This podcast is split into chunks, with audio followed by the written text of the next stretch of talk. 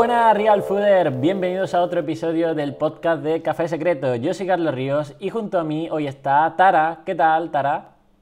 Muy bien, buenos días. Bueno, es que estamos de buenos días hoy. Hoy, hoy estamos de, buenos días, la audiencia lo escuchará no sé cuándo, si por el día, por la noche. Pero, pero sí, estamos eh, por la mañana y me estabas diciendo, pero ¿cómo es que te levantas así? con esa cara y con, con, ese, con esa actitud. Y digo, bueno, es que ayer dormí menos y, y hoy estoy como que me he levantado con el pie izquierdo, ¿no? Pero bueno, para eso te tenemos a ti, para que nos reconduzcas con tus enseñanzas. Y mm, bueno, ¿qué nos, traes hoy? Hoy traigo, em, bueno, con respecto a, tu amanecer, ¿no? Todos, todos tenemos este tipo de, de días que también tenemos que integrar y decir, bueno, hoy estamos así, mañana a lo mejor estamos de otra manera, pero hoy es lo que tenemos, hoy es lo que toca. Entonces, acogerlo, ¿no? Por lo menos, no enamorarnos de nosotros de esta manera, pero acogernos. Hoy traigo una práctica muy, muy bonita que es em, conocer las nueve actitudes o cualidades básicas del mindfulness que cuando empezamos a introducirnos en, este tipo de prácticas es muy interesante tener una base, ¿no? Y vamos a empezar por la parte de conocer estas nueve actitudes para que poco a poco en el día a día las podamos ir integrando.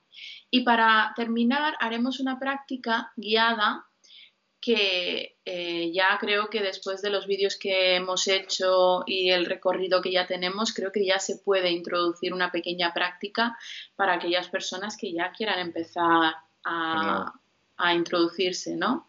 Perfecto. Vale, pues vamos con la primera actitud del mindfulness. Mente de, a ver si lo adivinas. Mente de eh, principiante. Principiante. Eh, estaba pensando en decirte alguna tontería, pero no, se me ha, no me ha salido nada en la cabeza y digo, mejor le digo principiante y ya está. Principiante, no, muy bien, muy bien. He dudado, ¿eh? Me has hecho dudar unos segundos de... Ah, no sé si se va a acordar, pero sí. Mente de principiante. ¿Qué quiere decir la mente de principiante? ¿Cómo ve un niño el mundo? Con curiosidad, sin juicio, mm, con ganas de no sé, de compartir, de explorar, de... Exacto, con curiosidad y con apertura. Curiosidad porque no conoce, ¿no? No conoce lo que va a pasar, lo que, lo que le espera.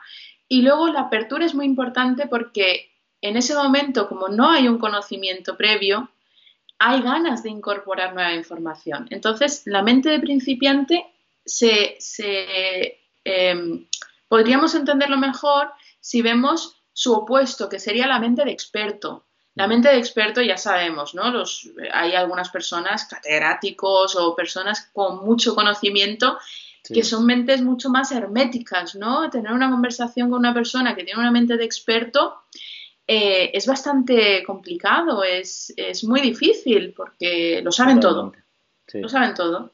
Entonces yo creo que esta es una de las cualidades más importantes en el día a día tener una mente de principiante, de conocer, de explorar, de abrirnos a lo que pueda venir, ¿no? Porque siempre podemos aprender algo nuevo, ¿sí o no? Sí, sí, sí, además es que digamos que estás eh, dispuesto a recibir cosas que, bueno, a lo mejor no son tan deseables o no es lo que tú esperabas, quizá, pero es lo que es, ¿no? Es decir, es, es como se han presentado y, y muchas veces el experto pues tiene como más rígida las cosas como deberían ser y demás y esto yo y al final bueno aparte de que es, eh, es, es, bastante ego no porque mm, por mucho que tú seas muy bueno en algo hay mucho que desconoces no y entonces eh, siempre tienes que mantenerte en guardia no de decir oye por mucho que vayas profundizando en algo debes ser consciente de que desconoces, pues yo qué sé, el 90% restante, ¿no? Exacto, y siempre puedes descubrir algo nuevo. Hay muchas posibilidades. La mente del principiante me gusta mucho porque hay muchas posibilidades. En la mente de experto hay pocas, porque ya hay mucha información, ¿no? Entonces hay poco espacio no hacen espacio. En cambio, la mente de principiante siempre se puede inspirar nueva información. Y eso es muy bonito, ¿no? Y eso es una de las cualidades básicas, de hecho, la primera que siempre, de la que siempre se habla. Entonces, pasamos a la siguiente. Pasamos a la siguiente. El juzgar. El juzgar, estar alertas con el juicio. En las nueve actitudes se pone no juzgar. Yo considero que eso es muy difícil. Es muy difícil, ¿no? Porque la mente reactiva Exacto. tiene esa tendencia. Entonces yo en vez de no juzgar, la introduzco como alerta con el juicio. Por lo menos darnos cuenta. En cuanto se produzca, pillarnos. Un, juicio es, por ejemplo, decir esto es bueno o esto es malo, ¿no? Exacto. Categorizar, más que decir bueno o malo, categorizar. Este es un capullo, ¿no? Ah, bueno, también, sí, sí. Este es un pesado. Antes de, no, tiene, porque es un pesado, tiene, tiene pinta. No conoces a la persona, pero tiene pinta. Entonces... Pero la mente, la mente necesita como claridad de decir, oye, porque cuando no entonces si nos quedamos sin juicios, nos quedamos a lo mejor como con falta de información, con falta de, de seguridad, ¿no? Exacto. El juicio tiene una función muy importante y es que cuando, mm, cuando éramos, bueno, nuestros antepasados utilizaban este mecanismo para rápidamente distinguir si algo que se me acercaba o se presentaba era o no peligroso para mi supervivencia, ¿no? Entonces, ese mecanismo es muy, muy interesante y muy importante.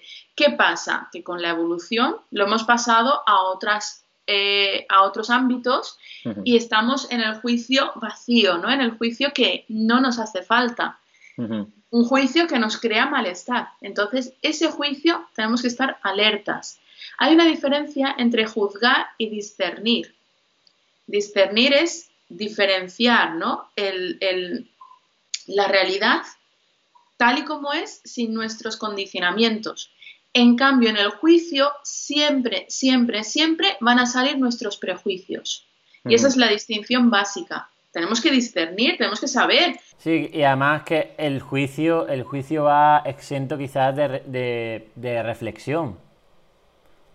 Es decir, que es como ya como el atajo que tiene la mente para decir cómo cree que son las cosas, pero probablemente eh, ese juicio pueda estar eh, distorsionado de un montón de cosas que tú tengas en la cabeza y sea mejor siempre eh, ponerle la pausa esa de la reflexión. Claro, porque proviene siempre de la mente reactiva, la mente automática, donde ya hay, mm. ¿no? Rigidez. Entonces, si lo que queremos es justo ir al otro lado, ¿no? Porque todo este movimiento, todo, todo este trabajo es para cambiar de lugar, irnos a un lugar más flexible, más amable con la vida y con nosotros mismos. Porque, ojo, los juicios pensamos que estamos criticando todo, todo el tiempo hacia afuera y esto se produce más hacia adentro. Yo, yo, yo, yo soy, porque te acuerdas en la, en la última sesión hablamos de de la, del contenido autobiográfico, ¿no? Cuando empezamos a, divagar, el contenido es autobiográfico, estamos pensando en nosotros. Entonces, ese tipo de juicios también se están dando. Sí, sí. Entonces, ojo, alertas. Pasamos a la siguiente. Vale. Aceptación. Ah, este me encanta. Aceptación con lo que es, como es y ese es el primer paso. Con la aceptación hay un, hay un error que, bueno, mm, no sé si la gente lo entiende de la forma correcta o no, porque ¿con qué, ¿te acuerdas con qué lo diferencio yo? Aceptación. Resignación. No, resignación, exacto. Porque la resignación es. Ya está. Es lo que hay. ¿No? Como no me gusta, me, estoy peleando. En la resignación siempre hay lucha, hay lucha interna. De cara hacia afuera parece que, sí, yo lo acepto, pero a nivel íntimo siempre hay una lucha de no me gusta, no me gusta, no me gusta, oh, me resisto. En cambio, la aceptación a mí me gusta mucho porque creo que la aceptación va por pasos. Y la aceptación, lo primero que tenemos que entender es que podemos aceptar y querer cambiar la situación. No implica que yo acepte y ya me quede inmóvil. No, no, la aceptación es activa, no es pasiva. La resignación sí. La resignación sería algo como, bueno, pues ya está. La aceptación implica cambio. Pero primero tengo que ver y, y, situarme en la realidad y decir, vale, esto, estas son las cartas que me han tocado. Ahora, ¿cómo puedo jugar con estas cartas? ¿No? Como aquella expresión que me gusta mucho, con estos bueyes hemos de arar te toca lo mismo, ¿no? A saber. Entonces, la aceptación, dos cosas importantes. Es activa, no es pasiva. Y luego, otra muy importante que nos, que nos lo tienen que decir, porque si no, nos creemos que nos tiene que gustar todo. La aceptación, o sea, el, lo que nos esté pasando no nos tiene que gustar, no tenemos que sentirnos cómodos, no nos tenemos que, ay, bueno, pues no, esa actitud de mártir o de, no, no tenemos que terminar ahí. Podemos aceptar queriendo cambiar la situación, pero que ese paso sea el siguiente. Y luego no nos tenemos que sentir a gusto, no nos tiene que gustar. Nos podemos sentir pues disgustados, ¿no? Y permitir esa expresión. Eso es muy importante. Sí, yo esto eh, vamos, eh, eh, con lo que estoy leyendo del estoicismo, que, va muy encaminado con esta parte de la psicología, uno, de los pilares es el tema de la dicotomía del control, ¿no? De que Epicteto te diferencia muy bien qué es lo que puedes controlar y qué no. La parte de no control es enorme. Incluye, vamos, prácticamente todo. Tu cuerpo, la gente, mm, vamos, acabas antes diciendo qué es lo que puedes controlar, que él decía, pues es tus juicios, tus pensamientos, tus deseos, cosas muy, pues eso, y, tus acciones al fin y al cabo. Entonces, lo que no puedes controlar eh, mm, no significa que, pues ya está. Por ejemplo, imagínate la salud. La salud la mete en no puedes controlar, pero no significa que no puedas hacer cosas para tu salud. Claro, porque un día, yo qué sé, te detectan un cáncer de páncreas y dices tú, oye, yo no quería esto, yo me he cuidado y no pasa, ¿y por qué me ha pasado esto? Pues es que no puedes controlar el 100. Yo creo que lo, el tema de la dicotomía del control está muy bien para aceptar que ah, prácticamente en muchísimos campos de nuestra vida el 100% del control nunca lo, lo vamos a poder tener. Es que aunque hayas tenido una relación de pareja súper buena, tú crees que estás haciendo todo bien, yo qué sé, pues mañana te puedes divorciar. Y, eso yo creo es lo que se refiere. Entonces, él llama también, pues, eh, como decía, indiferentes preferidos. Es decir, si no lo puedes controlar, para ti tiene que ser indiferente, pero no significa que no lo prefieras. Es decir, que a lo mejor, pues eso, mm, si tienes, eh, no, no, o sea, no quieres que tu mujer te deje pero tienes que tenerlo como una actitud de aceptar que es indiferente, que se puede escapar de tu control. Y eso a su vez te, pues te lleva probablemente a una paz y tranquilidad o a una filosofía de vida donde incluso eh, la consecuencia o las consecuencias suelen ser luego más favorables desde esa mentalidad de no, de no apego, de no aferrarse o de intentar, pues eso, de forma irreal creer que podemos controlar muchísimas cosas, ¿no? Entonces sí, yo creo que la aceptación es algo, vamos, básico a enseñar, ¿no? Exacto, exacto. Y, entenderla bien, ¿no? Porque no es la resignación, no es, ala, pues acepto y ya me abandono. No, no, yo puedo hacer mucho, puedo hacer mucho, pero eh, sin, esa lucha, ¿no? Porque es en esa lucha donde más desgaste hay perdemos mucha energía. Igual que lo que comentas de, eh, la indiferencia, no, no, no, me ha quedado muy bien la palabra. lo indiferente, los indiferentes preferidos. Los indiferentes, claro, porque en, los indiferentes preferidos, al final lo que estamos haciendo es, bueno, cuando llegue, si llega, ya veré lo que tengo que hacer. O los, o los indiferentes, o los indiferentes dispreferidos, es decir, lo que no quieres, pero, pero no escapa de tu control. Pero vamos, eh, lo de aceptación también es básico para algo muy claro y es que cuando los hechos suceden, suceden. Es decir, esa es la realidad. O sea, mm, ahí ya no hay discusión. Todo tiempo, invertido, todo tiempo invertido para luchar contra la realidad con lo que ha pasado es, eh, es absurdo. Vamos, yo mismo mm, lo puedo experimentar con cuando me saqué el hombro. Cuando te sacas el hombro, te viene a tu cabeza decir, oye, pero es que hace una hora tenías el hombro bien. oye, ¿por qué me he cometido este error? y, inviertes, inviertes tiempo luchando contra esa realidad. Tu cabeza intenta como decir, venga, a ver, si le damos vuelta, lo mismo se te recoloca el hombro solo, por mucho sufrimiento. Es que parece que es eso, ¿eh? Y, y no, y no, o sea, es que una vez pasa, pasa. Y, y ahí cuanto antes lo aceptes, antes estás mejorándote, ¿no? Exacto, ¿por qué? Porque estás haciendo un ahorro de energía, no estás invirtiendo esa energía en la parte cognitiva, ¿no? Le doy vueltas y vueltas y vueltas y vueltas y esa energía permite que puedas ir hacia la recuperación. Esa energía se puede invertir en la recuperación, ¿no? En qué, vale, vamos a hacernos las preguntas adecuadas. Me ha pasado, ¿cuál es el siguiente paso? ¿Qué tengo que hacer para estar un poquito mejor?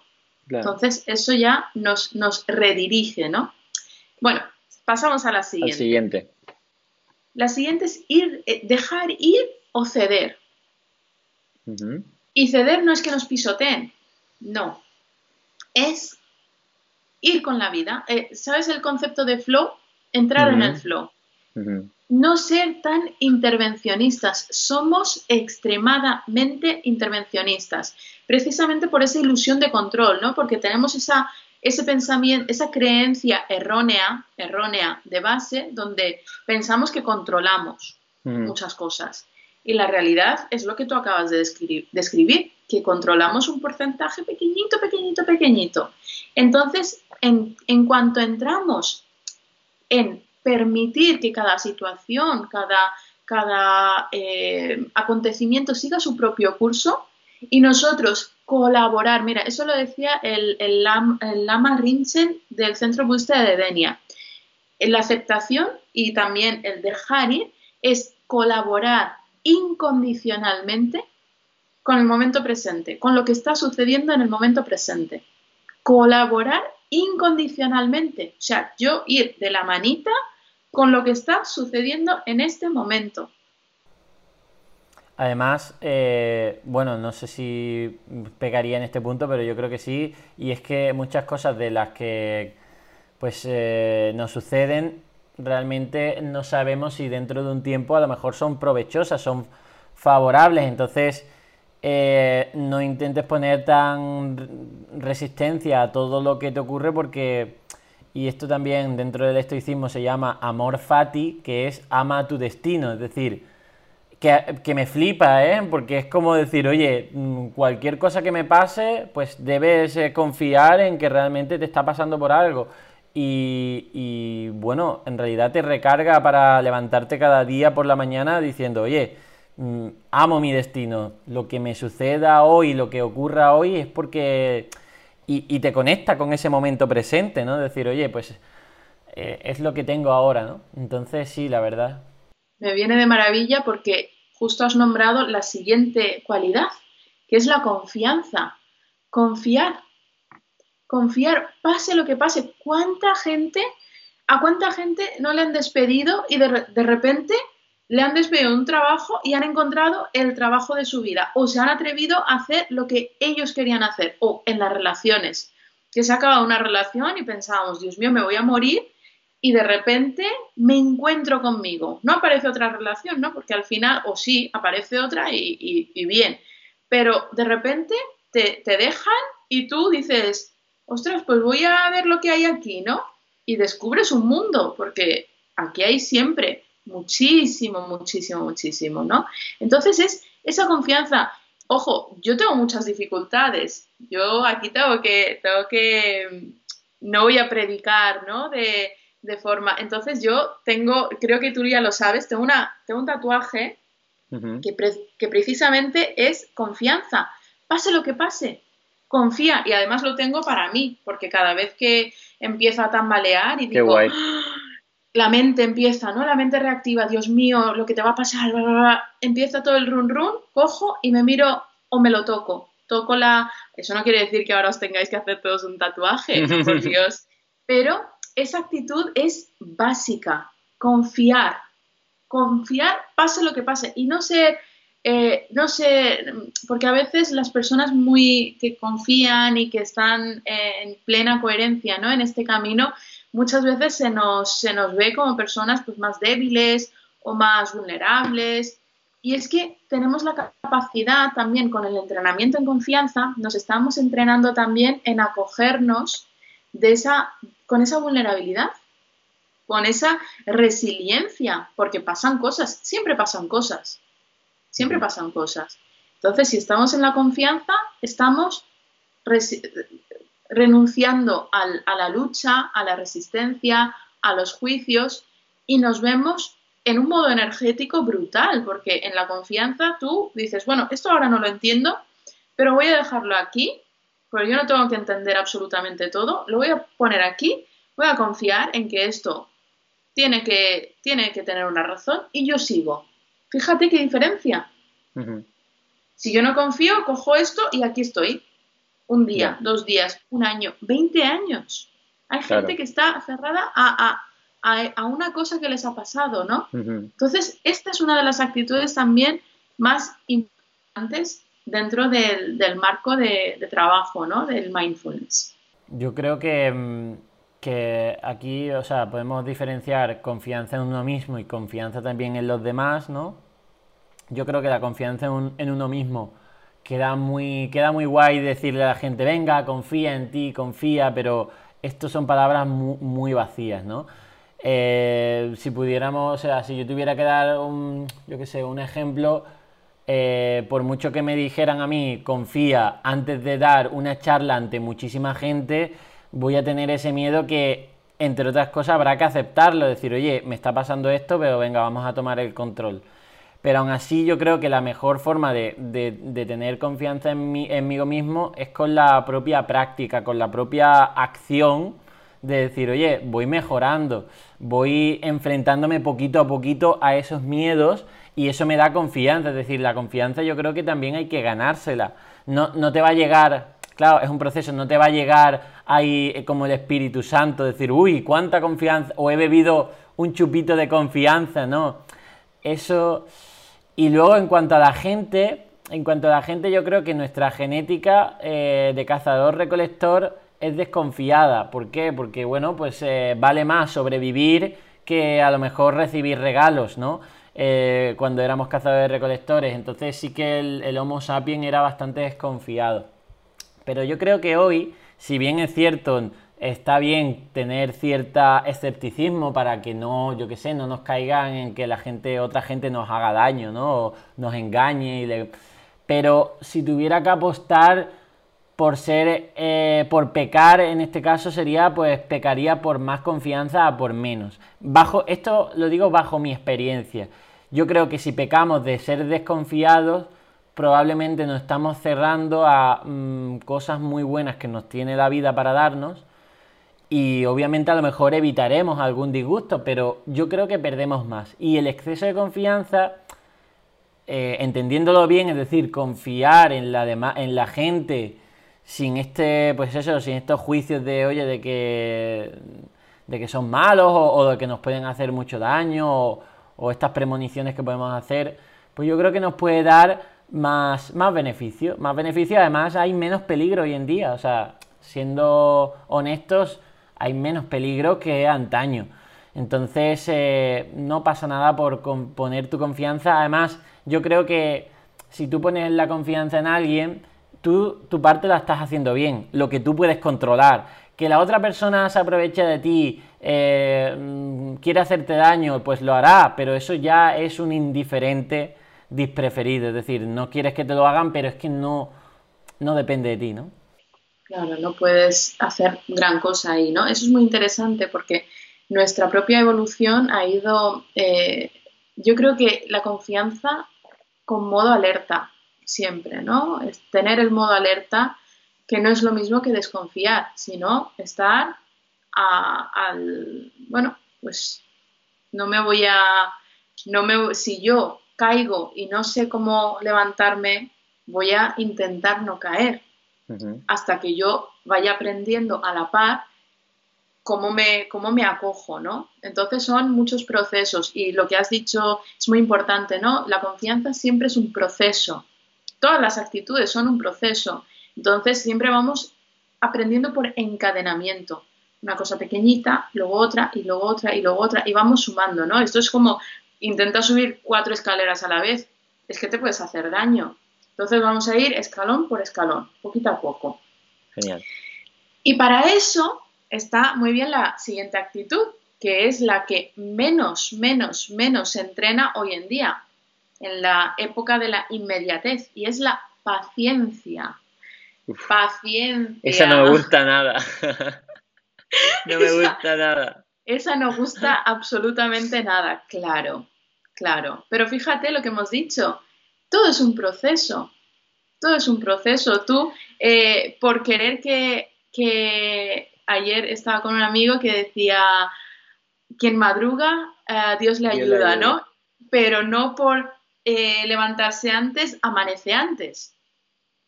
Los ciclos, los ciclos van como van, ¿no? Mm. Entonces, esto tenemos que respetarlo. Y la paciencia, ya, ya te digo, es, es algo básico, fundamental. El poder sentarnos con la incomodidad. Es que no tenemos que estar cómodos siempre. Es que no nos tiene que gustar todo. Esa, esa historia, esa creencia de tengo que estar bien y tengo que... No, no, no. A veces, de hecho, ¿dónde aprendemos, Carlos?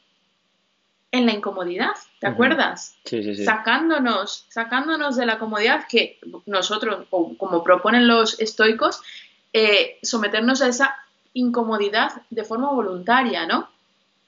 Pero la paciencia consiste en que cada cosa necesita su tiempo para desarrollarse, para desplegarse y nosotros volvernos atentos y acompañar esos procesos. ¿Sí? yo, tengo un debate con la paciencia porque, claro, yo me considero paciente para algunas cosas porque sé que las cosas que he ido consiguiendo le he tenido que meter constancia, que podría ser pues una, una rama de la paciencia, ¿no? De decir, oye, de tampoco no concentrarte quizá en los resultados inmediatos y concentrarte más bien en tus acciones buenas. ¿Vale? Esto también sería algo importante y, también lo dice la dicotomía del control, de oye, los, resultados nunca se controlan. Ni siquiera, aunque seas eh, Rafa Nadal, Rafa Nadal jamás sabía, porque además eh, la primera regla del juego es que puedes perder, porque si no, no sería un juego, sería ¿no? Entonces, eh, pues esto es lo mismo, la vida es como un juego donde, oye, el resultado nadie te lo garantiza. ¿Que puedas ir con mejores condiciones? Pues sí, ¿no? Pero bueno, lo de la paciencia sí que es cierto que yo creo que pues hay cosas que sí las aplico. Otras veces tengo como esa pues como esas ansias, ¿no? De decir, oye, mm, mm, mi tiempo es muy importante, me lo digo a mí mismo, que por una parte está bien para no para no perder el tiempo en tonterías, ¿no? Pero sí que es cierto que hasta un límite decir, oye, eh, ¿qué pasa aquí? Es decir, que no, te ansies por, aprovechar cada minuto con emociones súper interesantes porque no tiene por qué ser así, ¿no? Y tienes que darle esa paciencia pues a cosas que quieres que vayan sucediendo o, o bueno, y si no, vamos a ver a lo que a los procesos naturales de la vida. Una vida, un bebé, ¿cuánto tiempo lleva? La gestación en la barriguita de mamá, nueve meses. Fíjate, si tenemos que tener paciencia. Una semilla, ¿no? Cuando plantamos una semilla, si estás cada dos por tres abriendo, viendo, a ver si ha salido, te la cargas. te la cargas. Entonces es, es muy importante, ¿no? Está ahí, está implícito en la vida. Lo que pasa es que tenemos que observarlo y, hacerlo consciente porque si no, vamos a estar en una lucha eterna, ¿no? Y con eso ya pasamos a la siguiente, que es la actitud o la cualidad de no esforzarse. Esta encanta. Igual que la de paciencia es la que no gusta, la de no esforzarse es como... Buah, pues esto, esto te lo van a debatir, pues eso, los, los coaches motivacionales que te dicen tienes que esforzarte, sufre para esto, para, para conseguir lo que quieras, levántate y anda, ¿no? No sé, em, explícanos un poco bien. esto viene de la, de la tradición judeocristiana, ¿no? De la cultura del sacrificio, la cultura del esfuerzo, la cultura de, estar ahí persistente, persistente. Y sí, esto es importante. Yo lo explico de una forma muy sencillita. Eh, nos tenemos que esforzar, perdón, nos tenemos que esforzar para sentarnos porque no nos, va no nos va a apetecer meditar. El cuerpo se va a resistir. Entonces nos tenemos que esforzar para meditarnos. Pero una vez ya sentados con todo, dentro de la meditación no podemos esforzarnos. Porque cuando nos esforzamos estamos yendo en contra, en lucha de los pensamientos y de lo que es. Entonces, esto es una metáfora. A lo mejor no, no sería la palabra esfuerzo, sino el forzar. No forzar las cosas. Porque lo que resistes, persiste. Esto ya lo dijo Totalmente un psicoanalista muy, muy famoso, ¿no? Entonces, lo que resistes persiste. Entonces, las emociones, los pensamientos que vamos como reprimiendo, reprimiendo, como... Mm, y haciendo un esfuerzo, ¿no? Por mantener ahí como bajo, baja, baja, baja. No, dejar, soltar, permitir. No hacer un esfuerzo que requiera tanta energía para suprimir, para reprimir, sino simplemente dejar estar, que yo quiero, por ejemplo, un trabajo determinado y o unas oposiciones, ¿no? Unas oposiciones, mucha disciplina y mucho trabajo. Hacerlo y cuando yo me presente, haga el examen, ya soltar. Porque el esfuerzo de estar pensando y no sé qué, y voy a, voy a probar y no, y tal, eso es tiempo perdido. Es una inversión vacía, porque no conseguimos absolutamente nada. Entonces, el no esfuerzo en ese sentido, hacer lo que tenemos que hacer, aquello que podemos hacer, lo que está en nuestras manos, pero luego lo que no está en nuestras manos, dejar ir, soltar esa parte. Sí, sí, yo lo, entiendo. Yo creo que ahí eh, estamos hablando de, las actitudes de meditación, pero claro, esto, esto se lleva a la vida, ¿no? Porque yo creo que, que es lo que le estamos sacando de reflexión a, este podcast, ¿no? De decir, oye, no esforzarse. Yo creo que no esforzarse. Eh, mira, vamos a ponerlo, por ejemplo, con el tema de la dieta. La dieta, la alimentación saludable, pues sí que eh, pues lo que tú tienes es que adquirir una serie de conocimientos. Dentro de esos conocimientos, ponerte en acción para empezar con los hábitos. Los hábitos tienen un proceso. Esos hábitos no, no puedes intentar conseguir eh, todo de un día para otro pero es cierto que al final tienes que dejarte llevar y fluir con, esa alimentación. Como intentes esforzarte y sufrir, al final lo que la experiencia nos dice es que al final abandonas cuando estás en una actitud de sufrimiento, ¿no? Mira, ahí, ahí está muy claro. Es desvincularnos del resultado. Hacer lo que tenemos que hacer o lo que queremos hacer desvinculándonos. El esfuerzo es eh, el esfuerzo está muy vinculado a un objetivo. Es, yo voy hacia eso. Y se nos olvida el proceso. Entonces nos estamos esforzando para la meta, ¿no? Para el objetivo.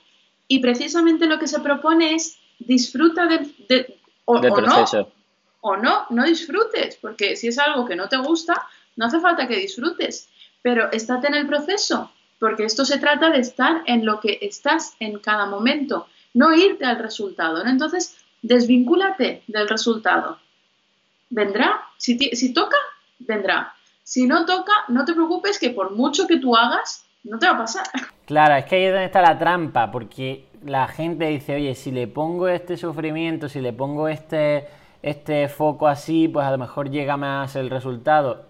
Y, no, realmente tienes que pensar en tus propias capacidades y habilidades, son las que te pueden acercar al resultado. Nadie te lo va a garantizar. De nuevo, esto entraría otra vez el ejemplo del, del, partido de tenis.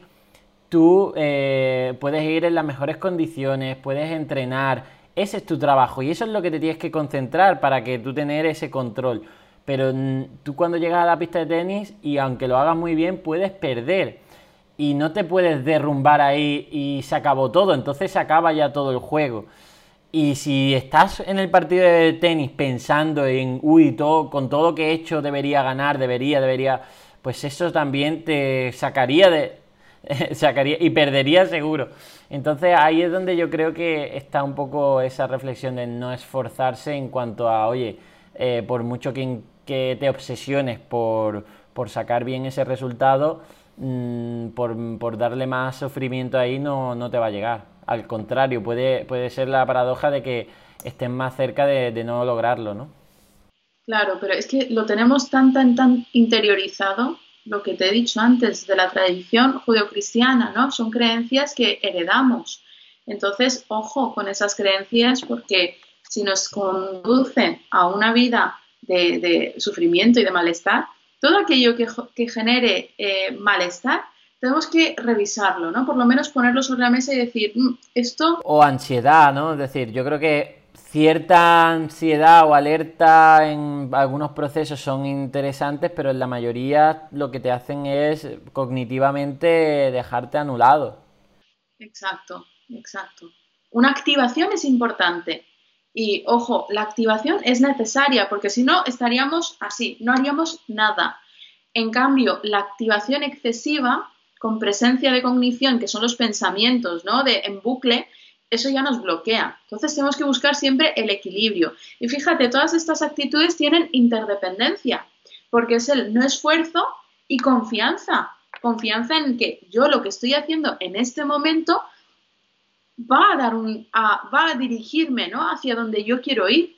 A lo mejor no es lo que yo quiero como resultado, pero ya no estoy en ese punto, me estoy moviendo, ¿no? Hay movimiento y eso es lo más importante. Y ya con esto termino con las dos siguientes actitudes que tienen mucho que ver, o sea, están también muy relacionadas, que sería la gratitud y la generosidad. La gratitud, ya, bueno, yo creo que hoy en día como está tan de moda, lo sabemos, ¿no? Y es, fíjate, una cosa tan pequeñita puede mover montañas. Es brutal. Todas las personas que hacen un ejercicio de gratitud, de simplemente al final del día apuntar tres cosas tres cosas por las que tú te sientas agradecido. Y no tienen que ser tres, no tienen que ser cosas grandes de, pues hoy he conseguido no sé qué, ¿no? O hoy he conseguido un contrato de, pues, X. No, hoy tengo agua corriente. Jolines, tengo una cama. Voy a dormir o hoy iba por la calle y me han sonreído. He conectado. Entonces, cosas muy sencillitas. Y la generosidad es esa capacidad de compartir nuestra propia, eh, nuestra, nuestro bienestar, ¿no? Eso es muy importante porque una respiración completa consiste en cojo aire, ¿no? Inspiro para luego soltarlo. Yo tomo para dar. Tiene que haber esa, eh, eh, ¿cómo se dice? Ese intercambio. Es muy, muy, muy importante. Entonces, esas dos actitudes, que son las dos últimas, van de la mano. Además, en cuanto a generosidad, está claro que cuanto más das, más recibes. Eso es así y habrá gente que le darás y no te da, pero no pasa nada. Pero es que no existe una persona solo en, la, en el mundo, existen muchísimas personas. Entonces, eh, la regla se cumple, pues eso, de forma general, que cuanto más das, más recibes. Y ahí entraría también pues el tema de la confianza, de por qué confiar en la gente, porque es que lo normal es que puedas recibir, o, es lo que genera también esa acción, es lo que mueve esa acción, el dar, que otra gente también dé, ¿no? Es como un efecto también dominó. Y, mm, y en cuanto a gratitud, es cierto que también es, es complicado decirle a la gente, oye, agradece. Yo creo que más bien es interioriza y convéncete de esos agradecimientos, porque tampoco hay ninguna magia en decir, venga, pues sí, gracias por tener techo, pero si no lo sientes, si realmente no interiorizas, eso no sirve para nada, es como mm, ser un loro que se repite algo que no, que no cree en ello, ¿no? Yo, por ejemplo, ayer estaba hablando sobre, mm, sobre el tema del precio de la comida, que pues la comida sana suele ser un poco más cara que los ultraprocesados y la gente pues pide mucho de que, oye, de que la comida sana sea, pues eso, asequible. Yo creo que es algo, eh, que es algo que, a nivel, pues eso, poblacional y del sistema alimentario, los, los alimentos reales tienen que ser asequibles, pero también hay que pagar ese precio justo, es decir, no nos lo pueden dar regalado la comida. Tenemos que ser conscientes y yo creo que aquí es donde está el, ponerte a, interior, a tirar del hilo para poder agradecer, tenemos que ser conscientes que esos alimentos que han sido producidos pues tienen un montonazo de trabajo detrás para que tú precisamente lo, tengas accesible para comprarlo y, tenerlo en tu plato. Es decir, si tú tuvieras que hacer todo el trabajo que hay detrás para ese alimento, sería, vamos, pues abismal, ¿no? Entonces, conociendo eso, pues ahí es cuando te llegan los sentimientos de gratitud, de decir, oye, algo que dabas por sentado que era comprar y comer, pues ahora dices, ostras, sabiendo todo eso que hay detrás de, esos alimentos para poder conseguirlos y tenerlos aquí accesibles a este precio, que estamos en el momento histórico, eh, pues imagínate pues eso, que, que, tenemos más accesibilidad y disponibilidad a estos alimentos, pues bueno, pues ahí es donde yo creo que nace al ser conscientes nace esa gratitud. Totalmente, eso es muy importante. Pero bueno, por algo tenemos que empezar, ¿no? Empezamos por por lo menos nombrar, tengo un techo.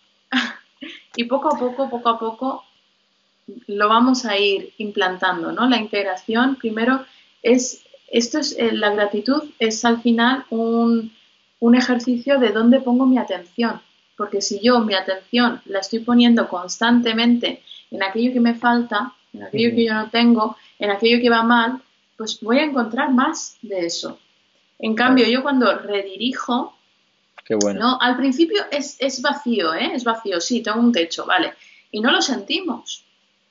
Pero ya estamos entrenando a nuestro cerebro a que ponga la atención en aquello que sí tenemos, que funciona. Eso va mucho con el tema del minimalismo, decir, oye, eh, si eres consciente y agradeces lo que tienes, sueles, mm, no sueles estar en paz contigo mismo sin tener que desear otras cosas que no tienes, ¿no? Porque al final agradeces tener, pues eso, ya eh, te sientes satisfecho con la vajilla que tienes y no tienes que comprarte otra vajilla más bonita o más cara para impresionar o lo que sea, ¿no? Te pongo de ejemplo por eso, porque al final va mucho a lo que ya tenemos, ¿no?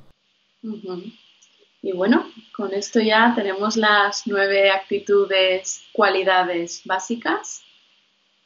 Pues muy bien, Tara, si quieres, eh, continuamos con la meditación, ¿vale? Y... A lo mejor lo podríamos hacer sin vídeo, ¿no? Vale, lo separamos si quieres para que la gente pueda parar aquí y, ya le damos la meditación por otra parte en, ese audio y ya lo pueda escuchar a través de nuestro podcast que ya sabéis que está en Spotify, en iVoox, en iTunes y que si os gustan estos temas de psicología, meditación, que con los que nos habla Tara, pues la traeré más. Si me decís en los comentarios, oye, eh, fuera Tara,